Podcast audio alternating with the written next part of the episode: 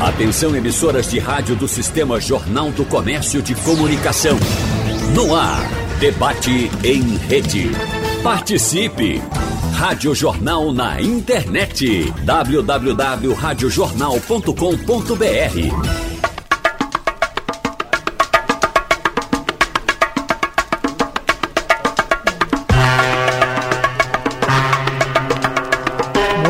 gente, estamos no ar com o debate da Supermanhã da Radional. Aliás, dizer para o nosso ouvinte que o debate já começou, a gente já estava debatendo antes aqui, não é?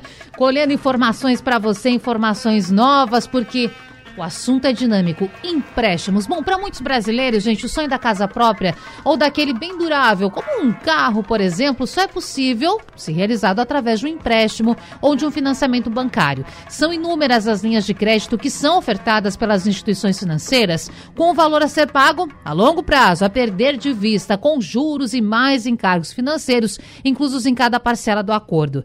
Esses empréstimos e financiamentos são dívidas e por isso todo cuidado é pouco para não impactar impactar na sua renda mensal e, claro, resultar em inadimplência. Importante é se informar e ficar atento aos contratos desses serviços. E para falar sobre quando recorrer ao empréstimo ou financiamento, nós recebemos hoje convidados time forte e grande aqui no nosso debate da Supermanhã para falar sobre esse assunto. Começando e já agradecendo pela participação de Edgar Leonardo, economista, mestre em administração e professor da UNIT. Bom dia, obrigada. Bom dia, sempre um prazer estar aqui, principalmente quando a gente vai conversar de um assunto que a gente sabe que vai ter uma repercussão, porque vai ajudar quem está em casa, né? É verdade. Participam também da nossa bancada Hugo Calazans, advogado especialista em direito do consumidor. Prazer, doutor. Bom dia, Natália. Bom dia aos amigos da bancada, professor Edgar Leonardo, doutor André Frutuoso. Bom dia também aos ouvintes né, da Rádio Jornal. Satisfação enorme, Natália, estar tá discutindo esse tema aqui com vocês e tentando esclarecer a população a respeito do empréstimo, né? Esse contrato tão realizado nos dias de hoje e que a gente tem que ficar muito atento como consumidor. Né? Verdade. Fechando o nosso time, André Frutuoso, advogado especialista em Direito e Mercado Imobiliário, Direito Processual Civil e Tributário. Doutor André, muito obrigada por aceitar o nosso convite. Bom dia. Muito obrigado, Natália. Prazer estar aqui com você. Primeira vez, né, com você. Isso. Então, sou aqui um neófito com você. Prazer. É, prazer também estar com o professor Edgar, doutor Hugo Calazans e com todos os ouvintes. É importante esse tema é, diante de um país como o nosso, em que 78% dos brasileiros estão endividados. Então, diante desse dado, a gente já é, consegue depreender que há um problema nesse, nesse setor com os brasileiros. Vamos debater o tema e tentar ajudar as pessoas. Claro, e eu quero muito já também falar sobre isso, porque nós acompanhamos pesquisas muito frequentes falando sobre o número de endividados no Brasil, não é? É, eu posso dizer que é mensal, professor Edgar, que essas pesquisas saem? É, a gente Não sei o recorte. É, a gente tem a PEIC, hum. né? A PEIC é uma pesquisa que fala sobre endividamento e ela tem aí um, um recorte mensal apontando o endividamento. E aí, é, André colocou um ponto interessante. A gente tem aí um volume muito alto de endividados no Brasil, um volume que cresce ao longo do tempo, né? mas com um detalhe extremamente importante também é que se a gente for mergulhar nos números do endividamento, né, apontado pela pesquisa de endividamento do consumidor, a PEIC, a gente vai encontrar um nível de endividamento concentrado numa dívida muito específica, que é a dívida do cartão de crédito. Né? Que é uma dívida que é impagável, eu sempre digo, porque não há dentro dos padrões normais de pagamento de, de, de, um, de, um, de um endividamento como você pagar um endividamento com taxas de juros superiores a 300% ao Nossa. ano. Né? Então não é possível. Então vai ter que ter um planejamento muito específico para que o cidadão que se encontra endividado, com a dívida concentrada, porque o endividamento do cartão ele chega a 80% da dívida. E se a gente observar, ele está distribuído em todas as duas faixas de renda, porque a PEIC ela divide o endividamento em é, famílias com renda até 10 salários mínimos, ou seja, é um recorte muito amplo, e acima de 10 salários mínimos. Em ambos os casos, o endividamento está concentrado, com percentuais diferentes, mas concentrado no cartão de crédito. Então, um endividamento muito sério, que se é um trabalho, né, de fato, de acompanhamento, esse cidadão ele não tem como pagar essa dívida. Porque é uma taxa de juros que ele não vai conseguir no mercado outra para acompanhar e dificilmente ele vai conseguir, inclusive empreendendo com um negócio próprio, conseguir algo que possa dar a ele uma remuneração equivalente. Então isso é muito sério, isso é muito preocupante quando a gente se endivida no cartão de crédito. Bom, tem esse percentual elevado, agora eu percebo que muitas vezes as pessoas, e aí claro, generalizando, né, gente, não entendem o que é estar endividado. Por exemplo, eu faço um financiamento estudantil, um financiamento habitacional de um veículo, eu sou considerado uma pessoa endividada? Olha, tem uma diferença. A gente hum. pode estar endividado, mas não está inadimplente. Esse é um ponto importante. E o teu nível de endividamento, ele tem que ser compatível com a tua receita. Esse é um ponto. Né? Você pode estar endividado e você não ter parcelas em atraso. No caso dos brasileiros, voltando agora, retomando a PEIC, se a gente for observar, a gente tem um nível de endividamento que se eleva ao longo do tempo, embora taxas pequenas, mas ele é constante. A gente tem, por outro lado, o nível de inadimplência que também se alonga. E aí a gente tem um problema. A dívida, quanto mais tempo, quanto maior o prazo de atraso, mais difícil inserir ela de volta no orçamento. Então é muito difícil para quem trabalha, por exemplo, com empresa de cobrança, que é muito comum para alguns escritórios de advocacia. É, a gente sabe que dívidas com atraso a superiores a 60, 90 dias, elas são difíceis de serem recuperadas. Né? O que é ruim, detalhe também importante, é ruim para todo mundo na Sim. economia. Né? É importante dizer isso. O importante é que a dívida seja paga. Porque quem te forneceu, ela na próxima rodada que ela vai precisar emprestar, ela tem um risco maior se ela não recebe. Isso é embutido na nossa taxa de juros. Né? Por exemplo, se a gente olhar, é, já puxando o gancho, se a gente observar no mundo, tem dois países que estão distantes, um em cada ponta dessa análise. Num lado tem o Brasil, o país com a, as maiores taxas de juros do mundo. Tá? Na verdade, a gente não é o maior, a gente está ali em segundo e terceiro, mas é, muito próximo do prim dos primeiros, que são é, países que não, não, não, não estão dentro do, do, do, dos padrões da normalidade. Do outro lado, a gente tem o Japão, que é o país com a menor taxa de juros do mundo. E se a gente observar, a gente tem um índice chamado Índice de Recuperação Judicial de Crédito. Ou seja, a, o banco, ou, ou seja, quem for, empresta parte, e a maior parte, é recuperado normalmente no processo de pagamento, mas uma pequena parcela de fato vai atrasar, vai, vai, vai, não vai pagar a dívida. Já Essa se dívida, conta com isso, né, professor? Já se conta com isso. Isso vai ser cobrado e vai ser negociado, parcela significativa será paga, mas tem uma pequena parcela que de fato vai para judicialização, para ser cobrado.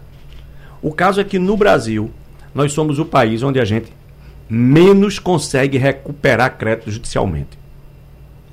O Japão é o país que mais consegue recuperar. Então, isso é um dos pontos importantes para a gente ter uma relação com a taxa de juros. É, essa, essa questão do endividamento, é, o que a gente precisa também deixar claro é o seguinte: o endividamento, Natália, por si só, ele não é algo ruim. O fenômeno endividamento, ele em determinadas circunstâncias, em determinados contextos, ele vai ser positivo. Por exemplo, é, uma determinada indústria, ela pode adquirir um maquinário e a partir desse maquinário que vai custar para ela, vamos colocar aqui um exemplo, mil reais por mês de endividamento, ela produzir riqueza de 10 mil, de 50 mil, de 100 mil. Então esse é o endividamento positivo, saudável. O que o brasileiro não, não possui, não tem esse, esse reflexo, é do endividamento nocivo, que é aquele endividamento em que o brasileiro vai é, contrair o empréstimo para pagar contas de consumo, água, luz, telefone, internet e alimentação. Essas contas, elas são corriqueiras, odiernas, elas são é, permanentes, mensais. E você não pode criar um fenômeno que é um empréstimo, que tem que ser algo pontual e esporádico, para um, é, sanar questões triviais e corriqueiras. Esse é o ponto de inflexão que o brasileiro não entende. Então, você que nos escuta em casa, que está adquirindo empréstimo para pagar contas de consumo, pagar suas contas mensais, pagar a alimentação, faça uma reflexão. Obviamente que ninguém faz isso porque quer, né? não, não, se, não sejamos injustos é. com o brasileiro, mas se isso está acontecendo, faça uma inflexão, porque a ferramenta empréstimo está sendo contraída de forma equivocada, porque ela deve ser contraída para um upgrade na sua carreira. Você vai, por exemplo, fazer uma, uma aperfeiçoação, uma, um aperfeiçoamento técnico, uma certificação para um bancário, por exemplo, ou um economista na área, do, na área do professor. Você vai fazer uma certificação que lhe possibilita, por exemplo, sair de um salário de, sei lá, 10 mil reais e vai colocar um adicional de 40% no seu salário, vai lhe dar 4 mil reais mensais diante de uma certificação que custa ali seus 2, 3 mil. Então, vale a pena. Esse, esse endividamento, ele ele é saudável. Agora, o que as pessoas estão fazendo é endividamentos bobos, endividamentos, é, me permitam a expressão, burros, porque são endividamentos em que a pessoa não vai investir na carreira e vai apenas contrair um grande fundo, um grande fundo de um poço para é, prejudicar a sua sanidade financeira. Então, é. isso é que o brasileiro precisa é, compreender, sabe, Sim. Natália? A eu, pessoa apaga eu, incêndio, né, doutor Hugo? Até, é. claro, quero que o senhor complemente com as suas informações, mas aí a gente entra no consignado, né? Não é verdade. Porque, enfim, golpes aí, muitos golpes a gente acompanha praticamente todos os dias em matérias. Aí vai lá o consignado, barra, volta, a pessoa também não sabe o que fazer. É um dilema. É, é, nesse sentido, Natália, eu até concordo em parte com o doutor André Frutuoso, né? Nessa situação, a gente, ao invés de chamar de um empréstimo burro ou bobo, eu digo que é um empréstimo necessário, né? O país da gente, como o doutor Edgar fala, é, a gente vem de uma questão de uma pandemia, onde 80% da população está devendo cartão de crédito. É, as pessoas estão com fome, né? As pessoas, elas têm necessidades básicas, como o doutor Frutuoso fala, em relação à energia, água, aqueles é, pagamentos básicos de todo cidadão para manter a dignidade. Então, é, ele não tem escolha. Essa inflexão, ao meu ver, essa reflexão, cabe a mim, que sou da classe média, cabe a doutor Frutuoso, que é da classe média, classe rica, é, é isso? Mas, é, não sei mas, é, comigo, é, professor. Não me joga esse, esse, professor, esse cargo, professor Edgar, que, que, que conta as notas, né? Mas quem está ali na ponta, ele não tem essa, esse poder de reflexão, né? É, eu acredito que além de um problema individual, além de um problema da família, além de um problema jurídico em relação às fraudes, que a gente pode abordar até posteriormente, a gente está diante de um, de um problema social, né? E tem que ser encarado não só apenas pelas famílias, mas também por nossos governantes. É, a gente tem que pensar medidas para trazer essas pessoas à produção, trazer essas pessoas para que ela possa sair dessa, dessa questão de tentar pegar o cartão de crédito para pagar a feira do mês de tirar o, o dinheiro do cartão de crédito, ficar endividado para pagar uma conta de água, de luz. A Compesa essa semana está oferecendo 90% de desconto para que sejam quitadas as dívidas. Por quê? Porque o endividamento está lá em cima, né? O empréstimo pessoal aí é utilizado não por escolha, né? mas por necessidade. Então acredito que o, o problema é muito complexo e vai além das escolhas, sabe? Essa questão da, da da tirar o empréstimo do endividamento ou não. É, mas doutor Hugo, deixa eu fazer aqui a minha defesa. Okay. É, quando aqui eu é um tribunal, quando eu, eu vou, se aqui fosse um tribunal, eu pediria data venda, né? pela ordem, desculpa, pela ordem.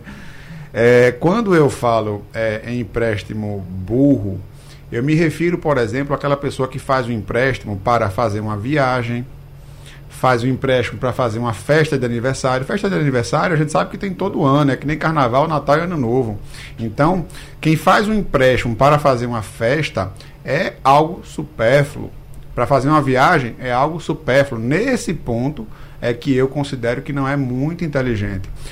E eu é, frisei bem, as pessoas não escolhem fazer um empréstimo para pagar conta de consumo. Ou ela faz o empréstimo, ou ela vai ficar com fome, ou ela vai ficar no escuro. Então, realmente tem que fazer. Então, só aqui claro. sendo justo, é, é, a gente frisou isso. Agora, um ponto que, que, que as pessoas não devem fazer empréstimo para pagar conta de luz, conta de consumo, que devem fazer empréstimo para quitar contas mais caras, por exemplo, a conta do um empréstimo consignado para quitar um financiamento bancário a 300%.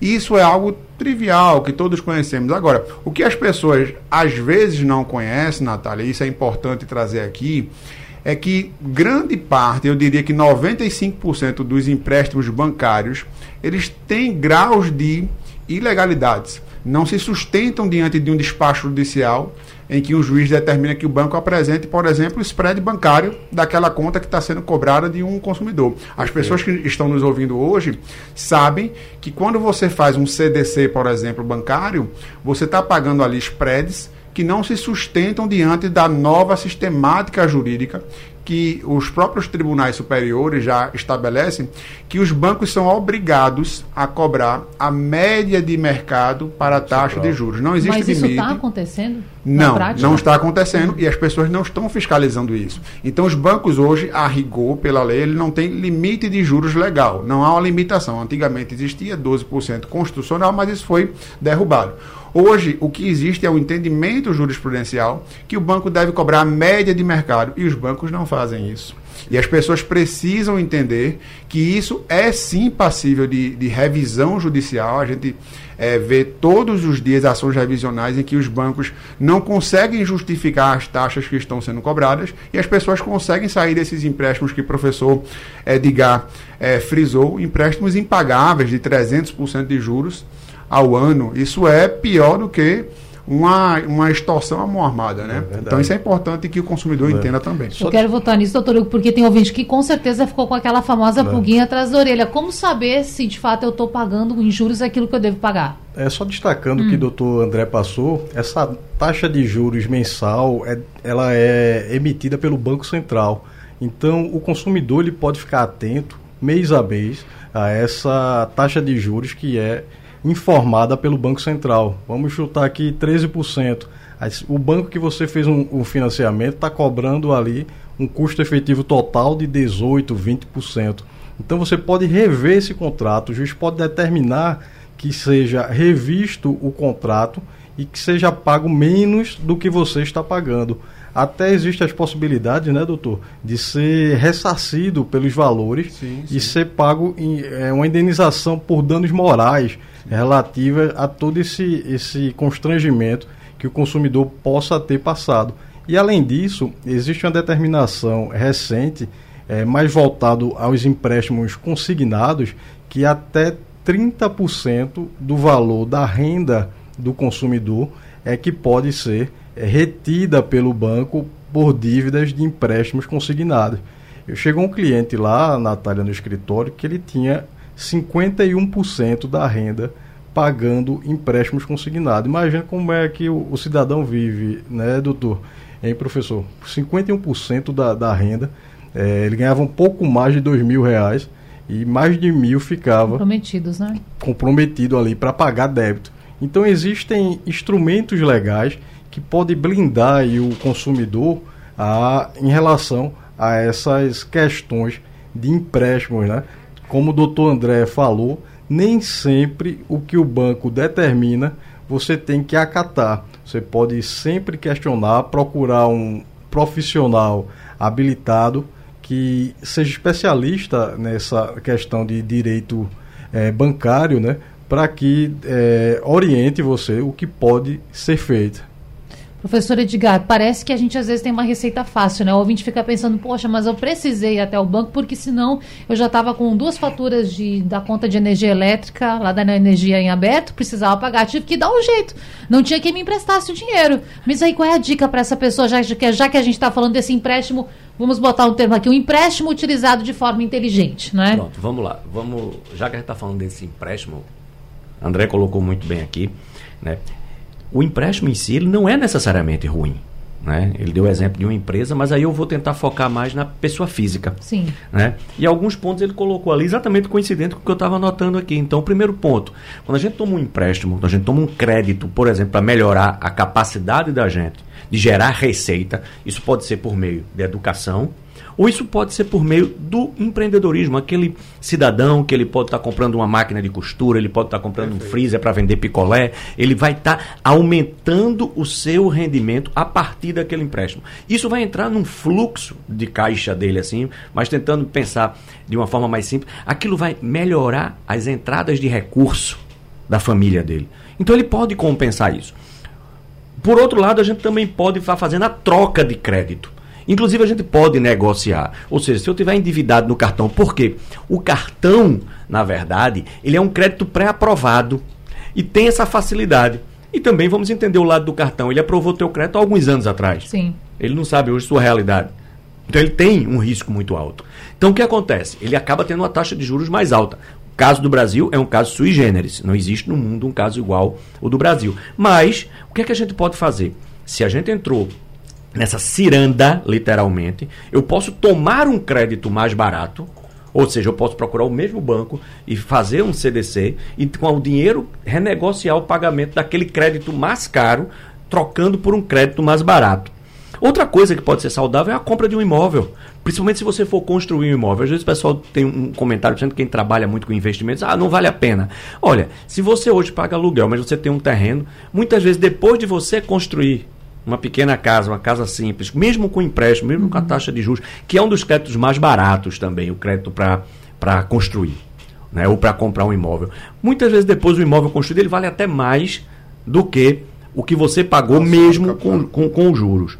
Né? O que a gente tem que tomar cuidado é tentar, como muito bem colo foi colocado aqui, é, é, tanto por Calazans quanto para André, a gente tem dois, dois pontos. É, primeiro, a evitar despesas de consumo, as despesas rotineiras do dia a dia, sendo bancadas por empréstimo. É muito mais interessante que a gente faça uma revisão das nossas finanças pessoais. Esse é o ponto. O que falta muito ao brasileiro é educação financeira. A minha geração não teve, a de vocês provavelmente não. Agora a gente passa a ter né? um pouco mais de educação financeira nas crianças. Mas as famílias, tradicionalmente, hoje em dia, não têm educação financeira. Elas não põem no papel receitas e despesas mensais, não fazem um acompanhamento. Dado do Serasa mostra que 50% dos brasileiros sequer têm condições de dizer quanto ganham e quanto gastam mensalmente. Ou seja, são pessoas que vivem simplesmente o dia a dia sem se planejar no médio e longo prazo. A gente precisa, primeiro lugar, disso. Nossa, mas é, é um, muito, um número muito elevado, metade da população. Metade da população. É muito alto. É. E aí, eu sempre digo, quando a gente fala de finanças pessoais, é, é importante a gente lembrar, é um ponto que eu sempre destaco, uhum. porque pode parecer pouco importante, mas tem um outro número da Serasa que diz que 30% dos endividados eles têm algum nível de depressão. Se a gente tem 70% dos brasileiros, quase 80% dos brasileiros endividados, a gente tem 30% desses 70%, 80% endividados. Perdão, endividados e com algum nível de depressão. Algum nível de depressão pode ir da mais leve até a mais profunda. Então a gente tem aí mais de 20% da população brasileira, a princípio, com um problema sério que vai levar à dissolução das famílias, vai levar ao consumo de droga, de álcool, é, problemas diversos de relacionamento, baixa produtividade nas empresas onde essas famílias, esse trabalhador exerce suas operações diárias, porque ele está endividado. Né? Então é um problema de saúde pública. As empresas precisam entender que elas podem prover aos seus funcionários, por exemplo, treinamento para que eles possam melhorar sua saúde financeira. Com isso, eles vão melhorar sua saúde de fato mental e eles vão ser mais produtivos nas empresas. Isso é que é importante. E por isso que é tão preocupante quando a gente fala de endividamento, quando a gente fala de empréstimo. Quando a gente está pensando em uma família que já realizou e ela tem um empréstimo, e esse empréstimo está pesando no seu orçamento, por exemplo, acima de 30%. 30% é um número cabalístico que, inclusive, os bancos utilizam para liberar o crédito. o crédito. Isso não quer dizer que 30% você sobreviva bem Sim. com 30%. Porque isso depende, primeiro, da sua estrutura familiar. Pode ser que a tua estrutura familiar não te permita um endividamento de 5, 10%. Pode ser que a tua estrutura familiar te permita um endividamento mais alto. Né? Então isso depende. Mas existe um número cabalístico que é 30% de nível de endividamento. Se essa instituição concedeu crédito acima do limite, ela já descumpriu uma regra básica. Ela se colocou em risco, ela não poderia ter feito isso. Mas essa família que ela está efetivamente endividada, esse endividamento evoluiu para uma inadimplência, essa, essa inadimplência evoluiu. A gente tem 20% dos brasileiros que afirmam não ter capacidade de quitar suas dívidas. Opa, essa família, então ela precisa fazer um trabalho de sentar, né? Não é difícil. Eu sempre digo o seguinte: é muito mais comportamental do que de trabalho. Não precisa ter um curso superior. É sentar, colocar no papel receitas e despesas mensais. Separar o que tu tem de ganhos que são fixos e os que são variáveis. Por que variáveis? Porque às vezes é uma comissão que ela pode cair, às vezes é um trabalho extra que você faz. Você não pode contar com extras. A regrinha básica também nem sempre dá. Seria você utilizar 50% da tua renda fixa para que você tenha tuas, teus gastos de consumo, as suas despesas rotineiras, para tu pagar teu aluguel, tu pagar tua feira, tua luz, tua água. E os outros 50 a gente começar uma separação de montar uma reserva, porque a gente precisa ter uma reserva financeira. Também existe uma outra regrinha que diz a reserva financeira deve ser o valor equivalente lá a quatro, seis meses. Vários livros vão dizer coisas diferentes.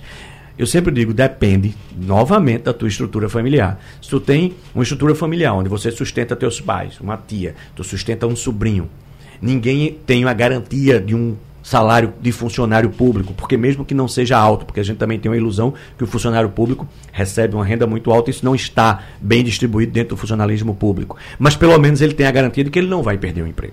Porque você mesmo que tem um emprego muito bom, você sabe que na, na empresa privada você pode vir a perder teu emprego.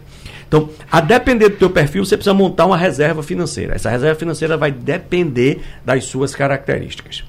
Você precisa então começar a fazer uma reserva. Detalhe: reserva financeira, que a gente usualmente chama de poupança. Eu evito hum. chamar esse nome porque as pessoas pensam que é aplicar na poupança. Sim. Mas a reserva financeira, ela tem que ser feita no recebimento, no ato, e não é o que sobra, porque não vai sobrar. Primeiro se pague, né? É. Primeiro se pague. Paga. Regra comum dos americanos, né? é. né? Isso é um ditado pague americano. É uma máxima dos caras lá. É. Ou seja, primeiro se pague. Então você vai escolher lá se você vai pagar 10 reais, 50 reais, 2 mil reais da tua renda, você vai tirar no primeiro dia, fazer tua reserva financeira para construir tua reserva. Mas essa é a reserva de emergência. Você também vai construir outras reservas para trocar teu carro e etc. Feito esse planejamento, nesse primeiro momento eu estou endividado, me tornei inadimplente, com dívidas que eu não posso pagar, ainda não dá para me pagar. Ok, mas eu tenho que repensar as minhas despesas. Porque despesas correntes, elas precisam ser revisadas. Às vezes um plano de celular, um plano de TV por assinatura, que eu posso revisar. Às vezes a utilização da minha energia elétrica, talvez não passar roupa à noite. Por porque à noite a energia é mais cara. A importância até de ter anotado de lá ter anotado. antes, né? E criar um comportamento. Porque ter anotado, muita gente diz, ah, eu tenho uma planilha, eu tenho um software, né? mas isso é fácil. Porque a pessoa com que sabe ler e escrever, ela consegue fazer uma planilhazinha num borrãozinho, num caderninho e ela acompanhar. Porque eu conheço pessoas que são assim e fazem tão muito bem financeiramente. E eu conheço pessoas que me procuram às vezes, estão com sérios problemas financeiros e têm bons salários, às vezes no funcionalismo. Né? Então, o que acontece? Primeiro, colocar no papel, conhecer. Uhum. Ver onde eu posso cortar e se eu posso gerar renda extra. Às vezes eu tenho competências e habilidades que o mercado precisa e que podem me fazer gerar uma renda extra. Feito esse encontro, aí agora eu tenho que pensar, ainda não foi possível. Eu coloquei no planejamento para quitar essa minha dívida, então eu posso agora pensar, por exemplo, me desfazer de um ativo. Eu posso ter dois carros na minha casa. Eu posso ter um carro financiado que é um carro no valor mais alto. Eu posso negociar aquele carro, pegar um carro no valor mais barato, ficar sem carro um ano me programando. Eu posso ter uma casa muito boa, um apartamento muito bom e é, eu posso me mudar para um imóvel mais simples, um imóvel mais barato e eu posso alugar aquele meu imóvel e obter uma renda extra. Né? Às vezes o dobro da, do valor do, do aluguel que eu estou pagando hoje. Tenho um amigo que fez isso alguns anos atrás. Ele morava num imóvel muito bom, ele se mudou para um flat e alugou aquele imóvel. Ele era solteiro, morava num apartamento muito bom. E ele alugou o apartamento dele. Depois que ele passou aquele momento, pagou o que ele estava devendo, ele simplesmente percebeu, inclusive, que ele não precisava daquele imóvel. É. Então, a gente pode ver isso. Né? Tentar identificar formas de compatibilizar receitas com despesas. Essa é a chave. Mas aí, colocar no papel é fácil. Claro. Mas o problema, e aí eu sempre dou uma dica que eu digo: olha, faz o seguinte, toda sexta, abre tua planilha, abre teu borrãozinho, teu caderninho e olha. Como foi a minha semana? O que entrou de receita, o que entrou de despesa? E por que na sexta? Porque na sexta é quando vão te chamar para o happy hour. E aí, se você olhou e você não conseguiu, na sexta-feira, às 18 horas, bater as tuas metas semanais de reserva financeira, você sabe que você não pode, naquele final de semana, ir à praia. Você sabe que naquele final de semana, infelizmente, você não pode fazer aquele happy hour com os amigos. Você não pode fazer uma série de, de, de atividades que redundariam em consumo. Consumir é muito bom. Consumir é importante mas ele não pode fazer com que você não durma. E quando a gente fala muito disso, dizem o economista é muito pirangueiro, né?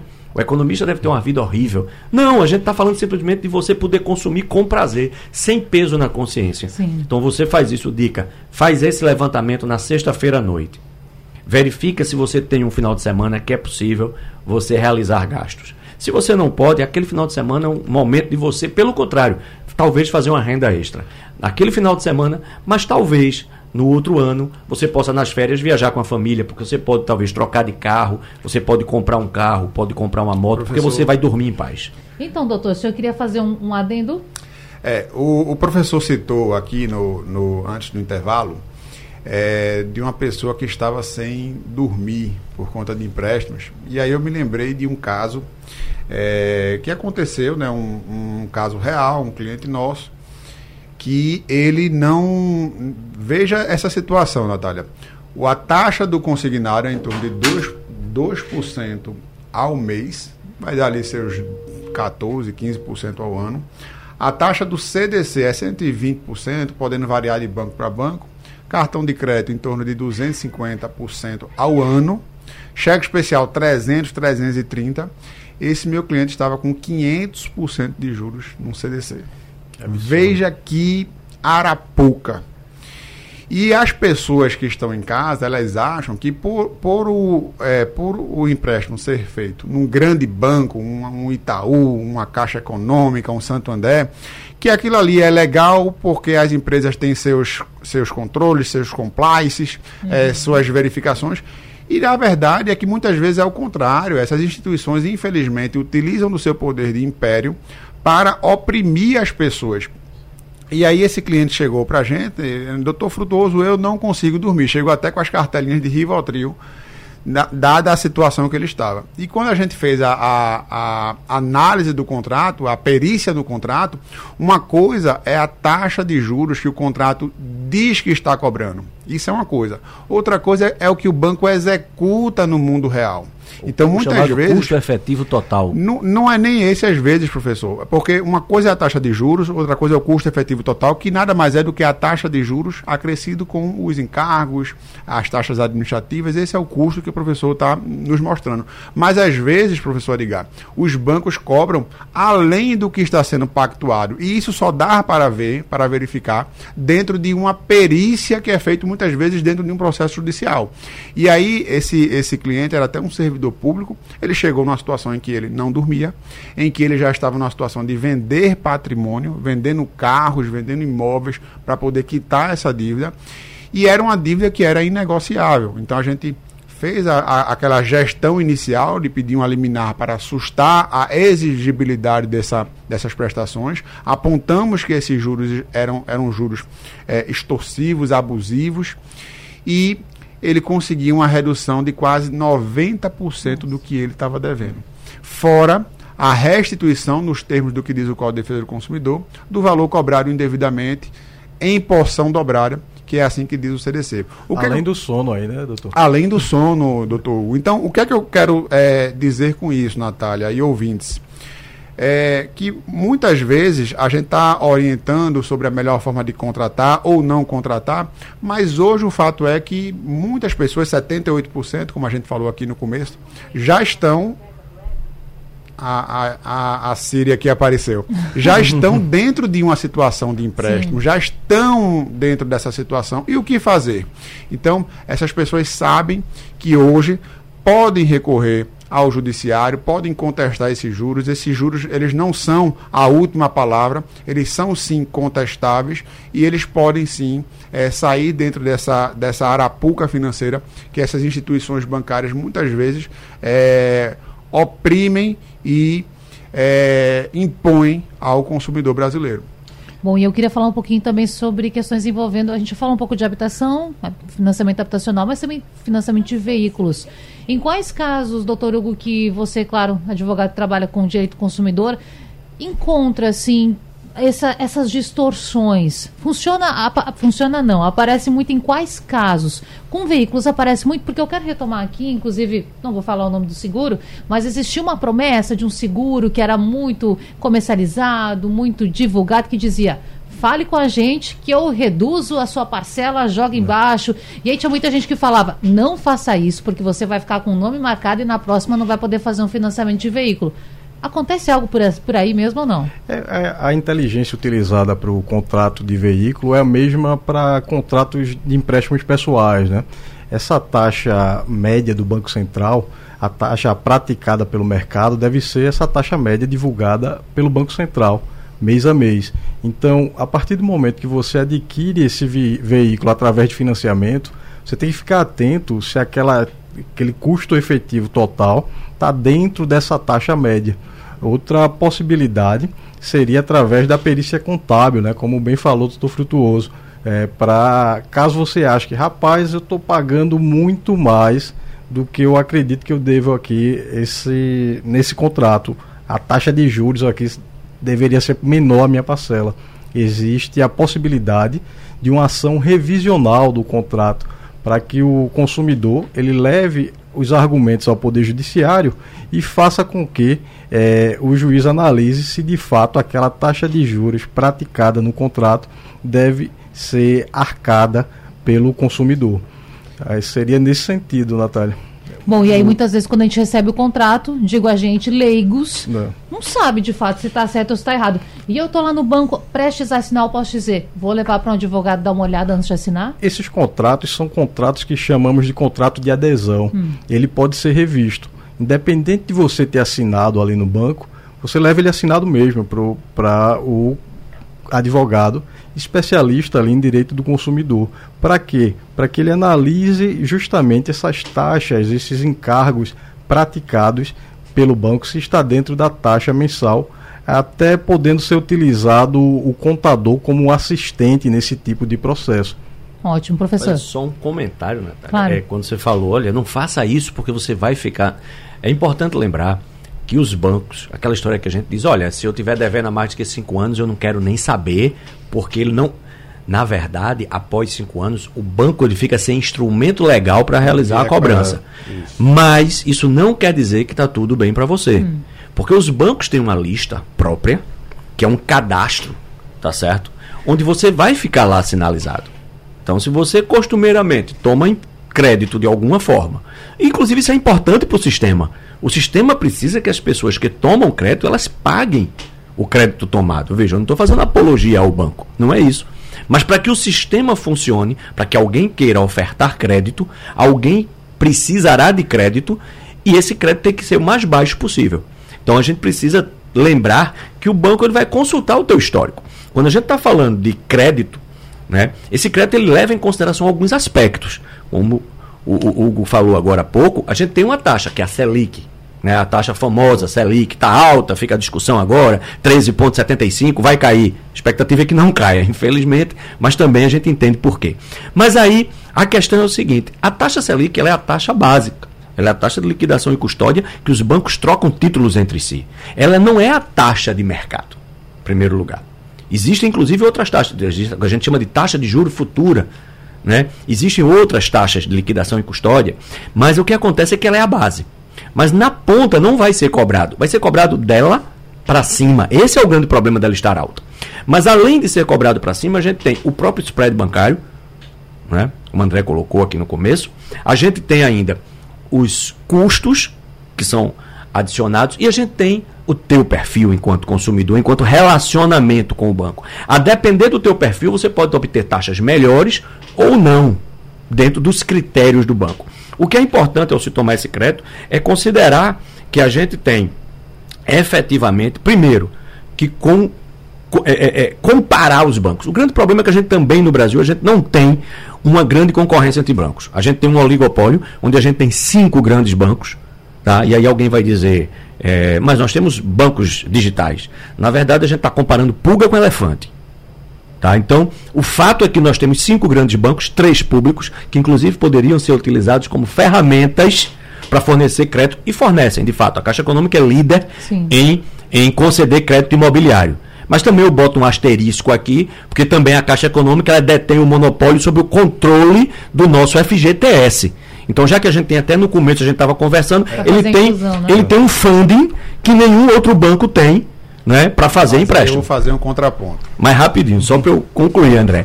então, aí, então a gente tem lá que lembrar que a gente precisa comparar com os bancos. Então eu tenho lá cinco grandes bancos, mas eu também tenho os bancos digitais. Eu vou comparar qual é a melhor taxa. E me preocupar não é efetivamente com a taxa que está lá constando. Vamos te cobrar 1,48 para tu comprar um automóvel. Porque você vai olhar na ponta, não é 1,48 Efetivamente está sendo cobrado 1,9, 2,1. Que é o custo total. Né? Então isso tem que estar tá claro. Então, o ideal é que você simule. Peça, eu quero uma simulação. E aí, se você não sabe, pede para alguém fazer para você o cálculo para te dizer quanto é o real. Porque aí, se efetivamente não estiver claro no contrato quanto é o custo que está, de fato, embutido na operação, certamente você pode procurar um advogado e, e resolver isso por outros caminhos. É, Mas diz, André, por favor. Veja, esse ponto que o professor citou é um ponto importante. Realmente, aqui no Brasil, a concentração é muito grande. A gente tem hoje bancos atuantes é, atuantes no mercado, cerca de 100, 120 bancos. Bancos com a, a, atuação nacional, a gente tem os cinco grandes bancos, né? os dois públicos e os três privados. É, e esse mercado a gente pode comparar, é, já que Brasil é um continente, a gente compara com outros continentes. Continente americano, América do Norte, e o continente europeu. Veja a discrepância, Natália. A gente, enquanto é, continente com cinco bancos, a Europa hoje atua com cerca de 3 mil bancos. Veja a diferença. 5 para 3 mil. Os Estados Unidos atua com cerca de 5 mil bancos. Então, 5 mil na América, 3 mil na Europa, aqui no Brasil, cerca de 100 bancos, 5 de âmbito nacional. E aí, quando o professor cita que a Caixa Econômica é o grande fomentador, tem 90, 80% do monopólio ali do mercado habitacional, a gente também tem grandes problemas com isso. Por exemplo, eu desafio alguém que esteja nos escutando hoje fechar um contrato habitacional com a Caixa Econômica sem contratar uma previdência privada, abrir uma conta ou ter que a, a, abrir um cartão de crédito. Isso é uma prática ilegal. Que há então, anos. Eu, consumidora, há anos eu estou denunciando isso. E eles hum. têm um fundo, André, que é o nosso FGTS. Sim, eles, eles têm subsídio, eles só podem fazer isso porque ele tem dinheiro público para isso. E essa é a maior vergonha da história bancária brasileira, que eu denuncio isso há anos que eu aponto esse problema. A Caixa Econômica hoje obriga as pessoas a, que, a tomar o empréstimo de um financiamento, que ninguém faz isso porque quer, é o sonho da vida das pessoas, e ela obriga que essas pessoas, para adquirir esse crédito, ela tenha que abrir uma previdência, contratar uma capitalização, contratar uma, uma, um cartão de crédito ou abrir uma conta corrente, quando não os quatro. Então isso é um crime isso é algo que se as pessoas disserem que não vão adquirir, ela diz, ah, então a sua análise de crédito, ela está comprometida porque a análise de crédito passou por essas aprovações e você não vai ter o, o, o crédito, é, o crédito deferido.